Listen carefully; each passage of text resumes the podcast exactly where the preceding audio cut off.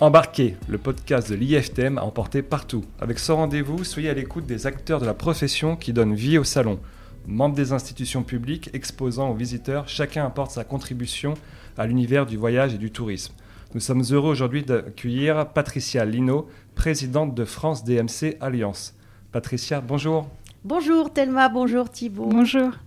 Alors Patricia, vous êtes la présidente donc de France DMC Alliance, mais aussi fondatrice de Travel Collection et de Rendez-vous Fontainebleau. On a beaucoup de questions à vous poser avec Thelma, mais on va commencer par la question principale. Qui êtes-vous? Eh bien, eh bien, oui. Alors, euh, Patricia Lino. Donc, euh, je suis tombée tout petite euh, dans la marmite du tourisme. J'avais des parents voyageurs qui m'ont sans doute donné l'envie très tôt de, bouger, de partir à la rencontre des autres. donc j'ai fait un parcours tout à fait classique, un bac littéraire avec cinq langues étrangères et puis un BTS tourisme. Parce qu'à l'époque, hein, moi je, suis, je fais partie des, un peu des, dinosaures de ce métier là maintenant. Donc, euh, pionniers plutôt. Oui, comme vous voulez, euh, comme vous voulez Thibaut. Mais en tout cas, euh, à l'époque, on n'avait pas euh, beaucoup, beaucoup de, de, possibilités de faire de longues études dans le tourisme. Donc avec mon BTS, j'ai rapidement débuté mon activité professionnelle par le métier de guide accompagnatrice. Nous sommes euh, en 1985, donc euh, il faut se remettre dans le contexte. Pas de GPS, hein, pas de téléphone portable. Donc euh, chaque voyage peut être une aventure. donc je, je, voyageais beaucoup en autocar pour des tours d'Europe et puis des longs courriers pour accompagner des groupes essentiellement. Ensuite, alors c'était un métier saisonnier, donc j'avais aussi la possibilité l'hiver de, travailler sur la, la fabrication des forfaits d'une brochure chez un autocariste ou opérateur qui était situé au Mans, ma ville natale. Je suis sartoise et fière de l'être. Et puis, euh, et puis après ce, ces plusieurs années, je me suis posée en agence de voyage, euh, directrice d'agence euh, chez Tourisme Vernet à Alençon, Caen. Puis je suis venue à Paris, travailler chez un tour opérateur comme, comme chef, de chef de produit France.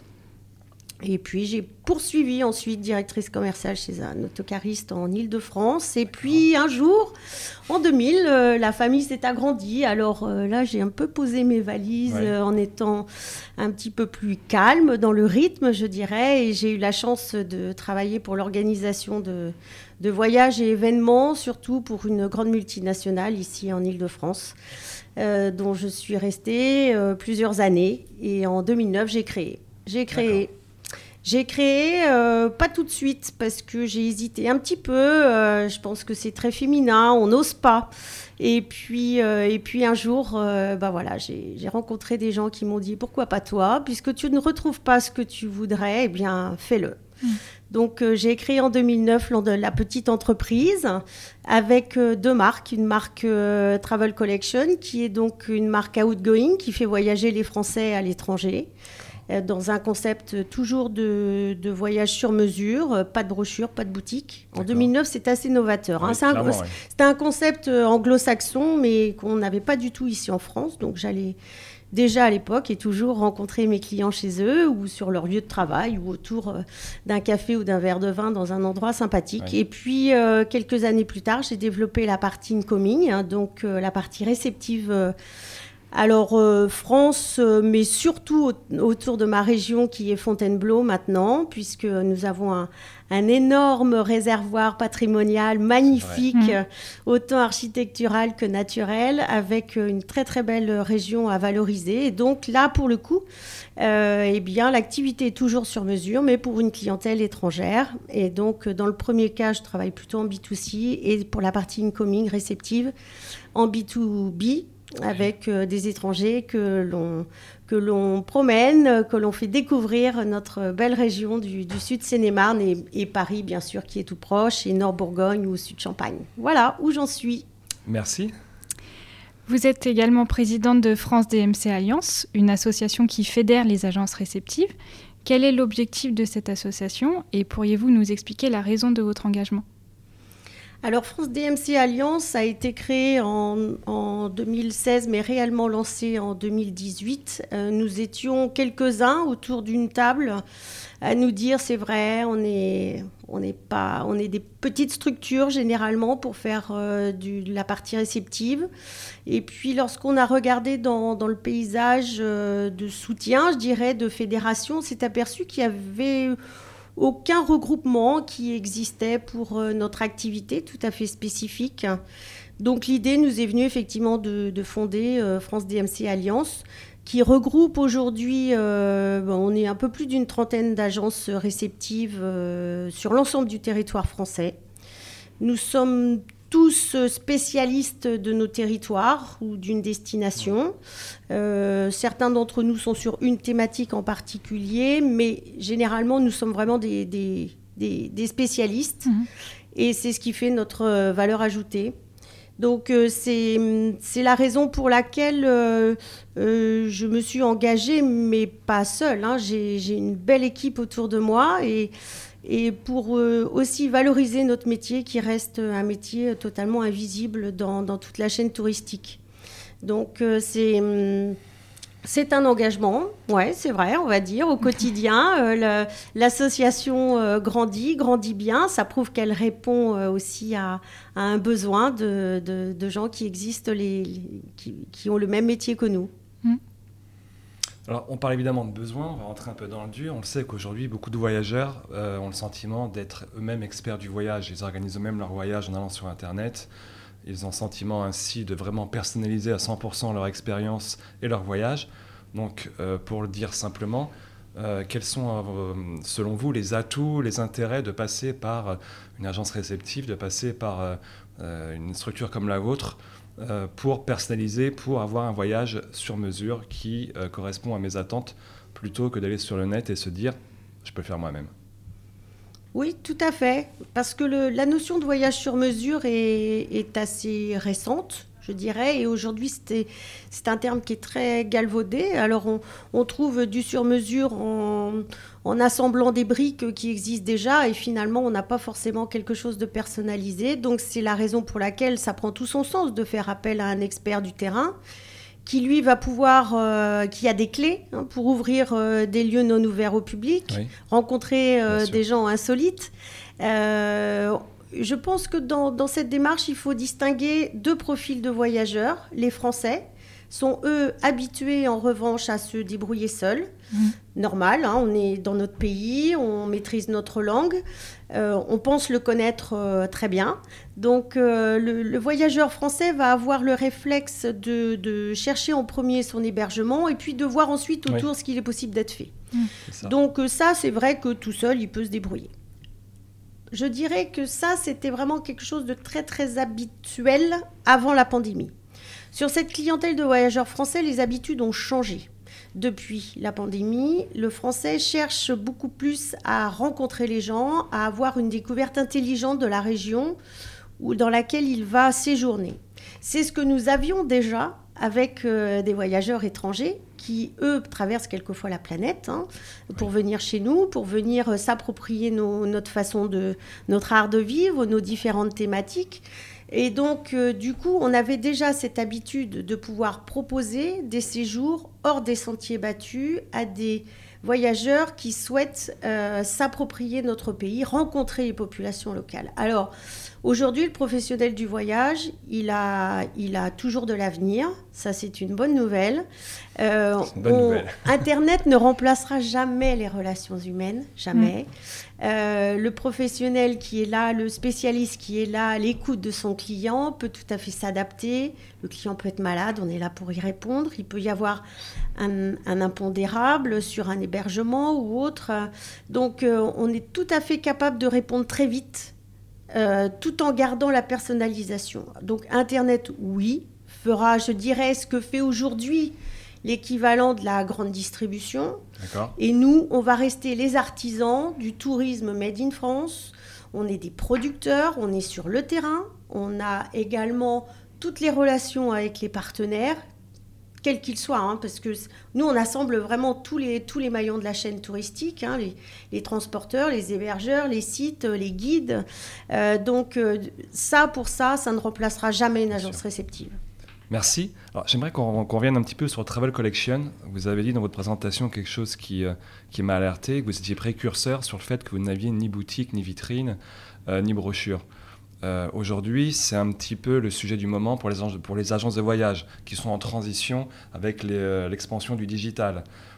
Concrètement, euh, Travel Collection, c'est un nouveau concept. en 2009. En 2009, nouveau concept en 2009, mais précurseur, c'est pour ça que j'insiste. Euh, comment vous travaillez? Comment vous attirez de nouveaux clients? Parce que c'est une vraie difficulté aujourd'hui de faire cette transition euh, du présentiel, du physique dans la rue, avec ma vitrine, ma brochure, au digital, où je dois aller chercher le client et surtout fidéliser mes anciens clients qui étaient habitués à passer le pas de porte. La démarche, elle est euh, aussi personnalisée lorsqu'on recherche le client. Et en fait, euh, j'ai toujours euh, travaillé comme ça depuis 2009 et ça fonctionne avec le bouche à oreille, la recommandation. je suis membre aussi de différents réseaux professionnels qui peuvent aussi être, qui peuvent aussi m'apporter des clients. Mais c'est surtout la recommandation qui fonctionne le mm. mieux, hein, très clairement. Euh, lorsque quelqu'un m'appelle pour me dire, euh, bah voilà, je souhaiterais un voyage euh, à tel endroit, ça veut dire que la personne lui a déjà fait toute la vente, entre guillemets, de mon expertise. il a probablement déjà expliqué ce qu'il avait pu vivre, comment ça s'était passé, le projet dès, dès, sa genèse jusqu'au retour de voyage, etc. Donc moi, c'est facile, entre guillemets, euh, de reprendre la demande et, de pouvoir l'emmener, de pouvoir l'écouter surtout pour l'emmener là où il le souhaite.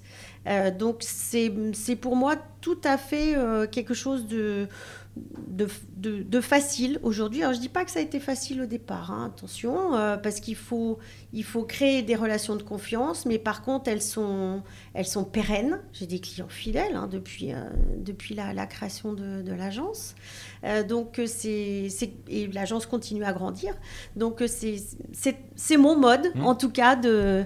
De, de, démarchage. si je peux juste me permettre une autre question, quelle place vous faites au digital euh, dans cette prospection? Parce que là, on parle de bouche à oreille, de réseau. J'entends évidemment que ça doit être euh, très fort, mais comment on, attire de nouveaux clients euh, sans boutique, encore une fois, avec le digital? Quelle, importance vous accordez à cette voilà, toute cette stratégie qui aujourd'hui, je pense, est fondamentale dans, dans le développement d'une agence de voyage? Oui, alors bien sûr, Bien sûr, il faut être présent, il faut être présent sur les réseaux parce que c'est quand même un petit peu là que les gens regardent et s'informent. Euh, et, ils ont besoin d'être rassurés aussi. Euh, donc euh, les réseaux sociaux, bien sûr, et puis des, opérations, je dirais, ponctuelles, hein, qui peuvent être sur, alors en accompagnement avec pas moi forcément toute seule, mais en accompagnement dans le cadre d'un événement de promotion sur une région ou sur un pays. Euh, donc c'est oui, c'est essentiellement euh, par, euh, par les réseaux sociaux que ça se passe, que ce soit LinkedIn en particulier, ah euh, qui est quelque chose, oui, oui, parce ah, que... c'est assez étrange, parce que pour euh, LinkedIn, qui est un réseau B2B, on se dit, tiens, une agence de voyage sur B2B, ah, bah, vous expliquer Oui, bah, en fait, euh, j'ai effectivement pas mal de, clients, de partenaires, qui sont aussi des clients, et du coup, je me suis aperçue que Facebook ne me ramenait absolument pas de, clients, en tout cas dans ma hmm. cible. Oui, Qu'en revanche, LinkedIn me, me, ramenait des clients avant, euh, enfin après qu'ils aient été mes, mes, partenaires probablement ou de contact de contact. Merci. Vous parliez euh, d'adaptabilité tout à l'heure. Les agences réceptives ont été en première ligne dans la gestion de la pandémie, en gérant notamment les rapatriements et les demandes de remboursement. Quel est votre état d'esprit alors que la crise semble être un petit peu derrière nous? Quel bilan faites-vous de l'année 2021 et comment les territoires et acteurs du tourisme réceptif abordent-ils cette année 2022 Bon, alors comme tout le monde, on s'est pris un énorme coup sur la tête euh, il y a pile deux ans, hein, en, début d'année 2020. Euh, pour nous, tout s'est arrêté, mais on avait déjà eu les prémices euh, dès le début d'année, début janvier. Hmm. Nous avions déjà des annulations en cascade hein, de la part de, voyageurs internationaux alors en particulier les Asiatiques, hein, qui ont été les premiers à nous, à nous annuler euh, des réservations, et puis, euh, puis les Américains, etc. Et puis euh, sur février, ça a surtout été toute la partie maïs des entreprises françaises, hein, qui ont reçu les instructions de ne plus faire d'activité sur le territoire. donc, bon, bref on s'est tous arrêtés euh, et du coup, ça a renforcé aussi l'association France DMC Alliance. Là, on a mis en place euh, deux visios par mois de manière à garder le lien avec nos adhérents et à dire bon, alors, ok, on est tous dans la panade. Là, maintenant, qu'est-ce qu'on fait? On a deux choix. Ou on pleure et on attend que ça se passe, mm. ou on se relève les manches et on y va on sait tous que de toute façon, notre métier, on est tous résilients, comme on a carrément pu euh, utiliser ce, mot, mais ô combien adapté. Euh, donc on s'est remonté les manches et on a dit où est-ce qu'on n'est pas bon, comment on peut s'améliorer, comment on fait pour résister? Et donc euh, dès 2020 et toute l'année 2021, on s'est structuré, on s'est digitalisé, parce que l'association ne l'était pas, parce que c'est vraiment la chose qu'on fait en dernier une fois qu'on a encore un petit peu de temps, et ce qui n'était pas du tout le cas jusqu'à jusqu'alors. Euh, donc on a recréé entièrement le, le, site internet de manière à valoriser chacun de nos membres, chacune de nos agences. Chacun a donc la possibilité d'être présent dans sa région et d'expliquer ses valeurs, euh, ses, thématiques, euh, s'il travaille sur de l'individuel ou du groupe ou mhm. du groupe loisir ou du séminaire. Et puis on a surtout créé euh, une plateforme d'offres B2B puisque c'est quand même quasiment nos, cibles. Hein. Jusqu'alors, on travaillait avec des tours opérateurs, des agents de voyage autocaristes européens et lointains. En 2020, tout le monde s'est arrêté. En 2021, on a redémarré avec une clientèle euh, domestique. Euh, donc, il a fallu s'adapter. On ne vend pas la France à des étrangers comme on vend la France à des Français. Et euh, on sait que dans les agences de voyage, on avait une double problématique qui était à cette époque les bons à valoir à écouler vers mm. des destinations qui étaient encore très très très très fermées. Hein. Quand on reprend la carte, euh, elle était encore très très rouge en 2021. Et donc une clientèle qui s'est dit bah, pourquoi pas, oui, repartir en France, alors qu'il n'a pas du tout l'habitude d'aller en agence de voyage pour acheter de la France. Des agents de voyage qui depuis longtemps ne vendent plus la France. Mm. Ça l'a fait avant, mais, mais depuis des années, on vendait plus la France parce que justement il y avait l'arrivée d'Internet, parce que, et il faut le dire, euh, les, ventes de la France ne rapportaient pas, euh, ne rapportaient en tout cas beaucoup moins que, que ventes de l'étranger. Donc on s'est dit là, on a vraiment quelque chose à faire. Nous, on les a, les offres. On peut très très rapidement les adapter pour une clientèle française. Euh, par contre, il faut qu'on aille vers les distributeurs, donc qui sont les agents de voyage en particulier, et puis les autocaristes évidemment. Donc après l'adaptation, on a dit OK, il faut qu'on puisse leur donner un outil euh, pour qu'ils puissent facilement s'approprier mmh. l'offre France. Donc euh, France DMC Alliance avait euh, parmi ses membres une, des agences réceptives qui a fabriqué un outil qui s'appelle T-Win et qui a permis de valoriser nos offres, de créer une plateforme B2B euh, dans lequel on a un fabuleux réservoir euh, d'offres France, euh, adapté à, toute typologie de clients et à toutes les régions françaises. Et donc, ensuite, on a dit, bon, c'est très bien, mais il faut qu'on les forme, mm. parce qu'ils ne savent plus vendre de la France. Mm. Ils savent vendre un autotour en Afrique du Sud, ils ne savent pas vendre un autotour en Auvergne-Rhône-Alpes.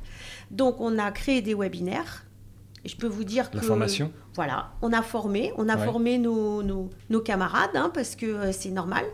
Donc, on a fait des webinaires, on a également organisé, alors en digital euh, et non en présentiel encore en 2021, un certain nombre de salons euh, avec des régions appuyé avec les, gestionnaires de destination, donc en particulier avec certains CRT qui nous ont fait confiance tout de suite. Et aujourd'hui, la majorité des CRT travaillent avec nous justement pour pérenniser ces opérations euh, de, de, promotion. Et du coup, on s'est aperçu qu'on pouvait parfaitement produire, distribuer du produit France à tout un écosystème français. Donc pour nous, je dirais, la pandémie a été... Euh, un, gros révélateur. Un effet d'aubaine Un effet d'aubaine, si on peut dire ça. On a tout fabriqué en interne à France DMC Alliance. On a fait un mapping en disant Ok, on sait, toi, que tu es spécialiste sur ta région, que tu fais des belles choses, machin. Qu'est-ce que tu sais faire d'autre? Et là, on s'est aperçu qu'on avait des, membres qui étaient tout à fait aptes, experts dans d'autres domaines. Mmh. Euh, et qui nous a permis de construire ce site, de construire cette plateforme qui aujourd'hui répond à, toutes les demandes France. C'est une vraie marketplace des expertises finalement sur la destination France. Absolument. Bravo. Alors, du coup, là, oui, allez-y. Eh ben, C'était justement l'année dernière, euh, à l'occasion du lancement de la plateforme en janvier 2021, que j'étais intervenue dans euh, l'atelier euh, Destination France organisé par IFTM. Magnifique transition, merci. C'était ma question suivante. Mais merci, très bien, au contraire. vous avez largement parlé justement de la Destination France. Donc, plutôt que de revenir sur, sur ce sujet, voilà, quel est votre rapport à l'IFTM J'ai cru comprendre que c'était récent.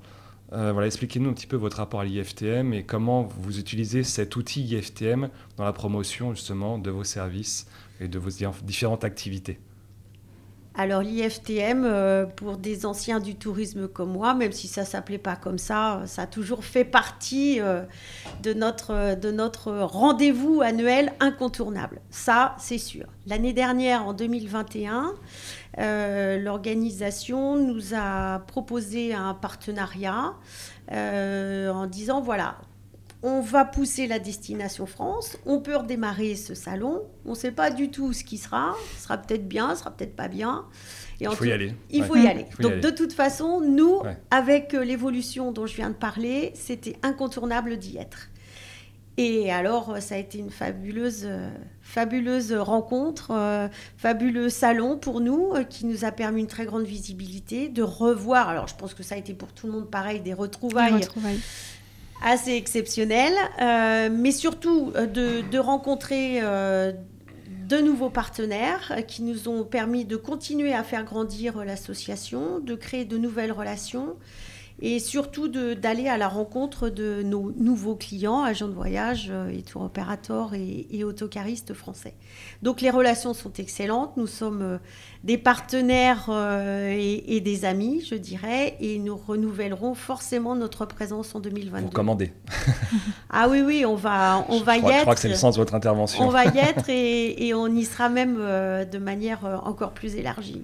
Alors, l'IFTM, c'est beaucoup d'histoires, c'est beaucoup d'anecdotes. Euh, est-ce qu'il y en a une qui vous vient en tête par rapport à votre euh, participation? Est-ce qu'il y a quelque chose qui, euh, qui pour vous, dans l'IFTM, au-delà du networking, au-delà de, des services, en termes d'expérience, pour vous, l'IFTM, ça, ça veut dire quoi?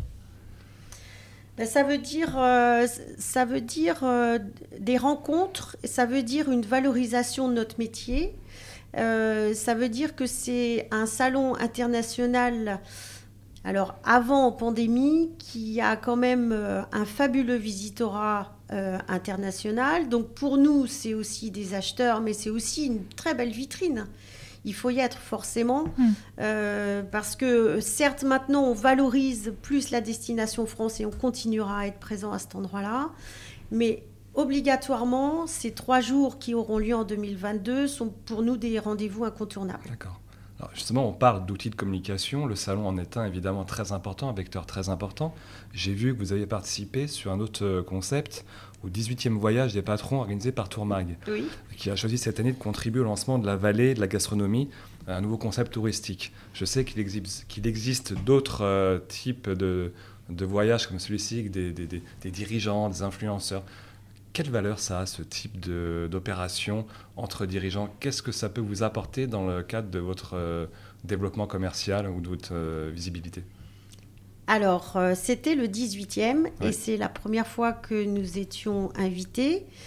Et je, et, je, remercie d'ailleurs hein, vraiment Tourmag pour cette invitation. C'est très significatif, cette invitation, cette présence cette année en, en 2022. Euh, parce que d'abord, ça s'est déroulé pour la deuxième fois en France, pour valoriser, comme vous l'avez dit Thibault, euh, la vallée de la gastronomie, qui est un concept extraordinaire, innovant, tout à mm. fait unique, alors concept extraordinaire parce qu'il rassemble déjà trois types d'institutionnels. trois régions, hein, donc Bourgogne, Auvergne-Rhône-Alpes et Provence-Alpes-Côte d'Azur, qui rassemble aux côtés de ces institutionnels tous les acteurs privés, donc, agences réceptives, bien sûr, autocaristes, tous les sites de visite, UNESCO ou pas d'ailleurs. Euh, donc, c'est un, déjà dans sa forme, c'est un, c'est vraiment une très très belle réussite. Euh, et puis sur le fond, bah, pour nous, ça valorise complètement euh, nos métiers de terrain. Euh, puisque ça va valoriser les offres que l'on peut fabriquer, qui sont des expériences extraordinaires, parfois remarquables, comme elles sont qualifiées d'ailleurs dans cette, dans cette vallée de la gastronomie, qui permettent aux voyageurs français ou étrangers de découvrir des sites, des ambiances, des expériences telles qu'on a pu le, faire à cette occasion, euh, comme par exemple à, l'Université du vin euh, à Suse-la-Rousse. On est entre Valence et Montélimar. Peu de Français connaissent le lieu, entièrement euh, connu et, et, reconnu par les voyageurs internationaux qui traversent le monde entier pour venir faire un stage, pour découvrir nos vins, savoir comment on les assemble, comment on les déguste. Donc c'est significatif. Jusqu'à maintenant, notre démarchage était vers, euh, complètement vers l'international, mais il faut aussi le faire, bien évidemment, vers la France. Il faut aussi délivrer un message. Et la vallée de la gastronomie va être un moteur, je pense, là-dessus, de dire aux Français, vous avez des choses extra incroyables. Et vous avez aussi des acteurs pour vous les faire visiter. Donc c'est cette deuxième petit morceau de message qui est important, de dire aux Français, pensez à, demander aux professionnels euh, qui vont pouvoir vous emmener visiter et, partager des moments incroyables mmh. dans notre pays. Merci. C'est devenu une habitude de l'émission. Nous allons maintenant passer à la roue de la RSE. Il y a trois piliers dans la RSE, écologique, social et sociétal. Nous allons faire tourner la roue pour déterminer celui à propos duquel nous allons discuter ensemble.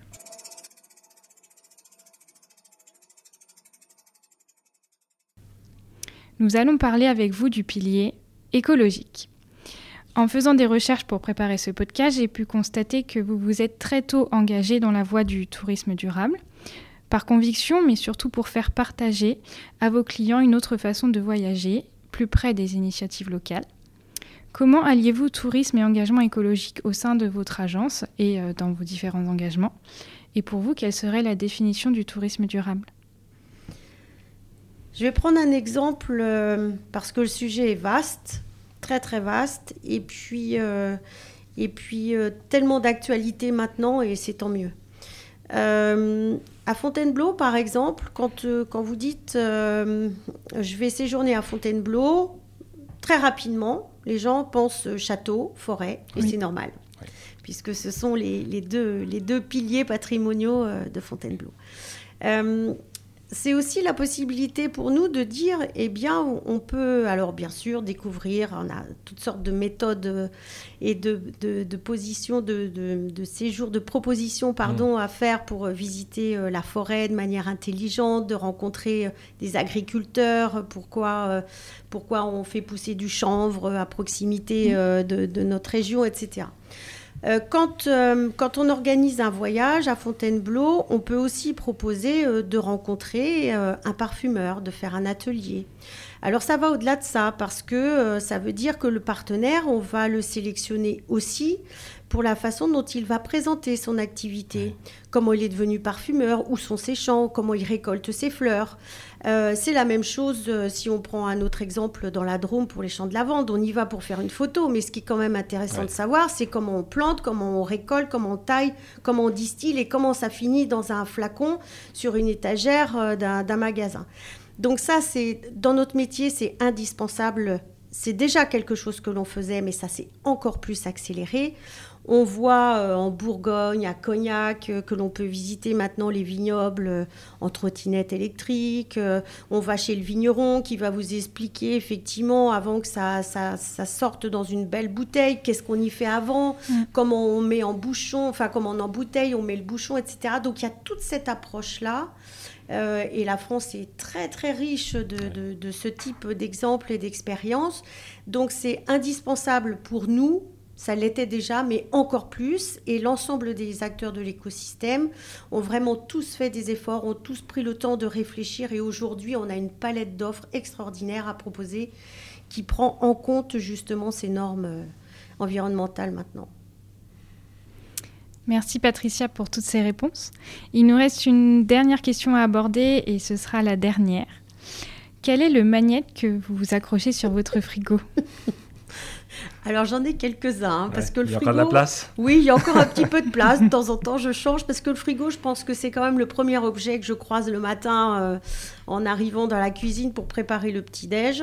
Euh, et ben le, le- le- eh bien le, dernier acheté, c'est c'est une petite vache en bois. Parce que la semaine dernière, j'étais en repérage dans le Jura, euh, parce que je, je travaille aussi sur une petite niche de, de groupe moto et, et euh, les, les motards aussi, on leur fait visiter euh, intelligemment les, les régions, on fait du voyage à moto. Et donc, euh, j'étais dans le Jura en repérage et j'ai ramené cette petite vache en bois qui, pour moi, exprime euh, le, le travail à la main, le fait main, le bois, une région euh, de slow tourisme où il fait bon vivre, où, euh, et puis quand même, la vache fait du bon lait pour nous faire du bon fromage. Et ça, pour moi, c'est très important.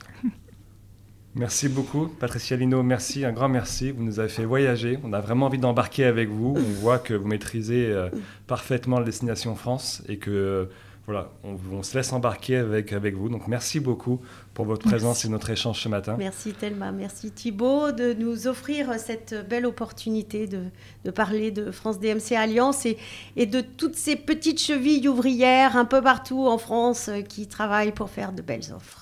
Merci à vous. Merci de nous faire partager voilà, cette expérience de la France, donner envie aussi aux voyageurs d'aller auprès de chez eux, de redécouvrir aussi leur patrimoine, leur culture, euh, les artisans. Euh, c'est important. Donc merci beaucoup.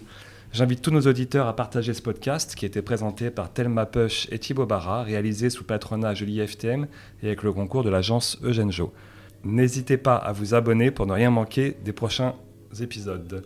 À très bientôt, au revoir.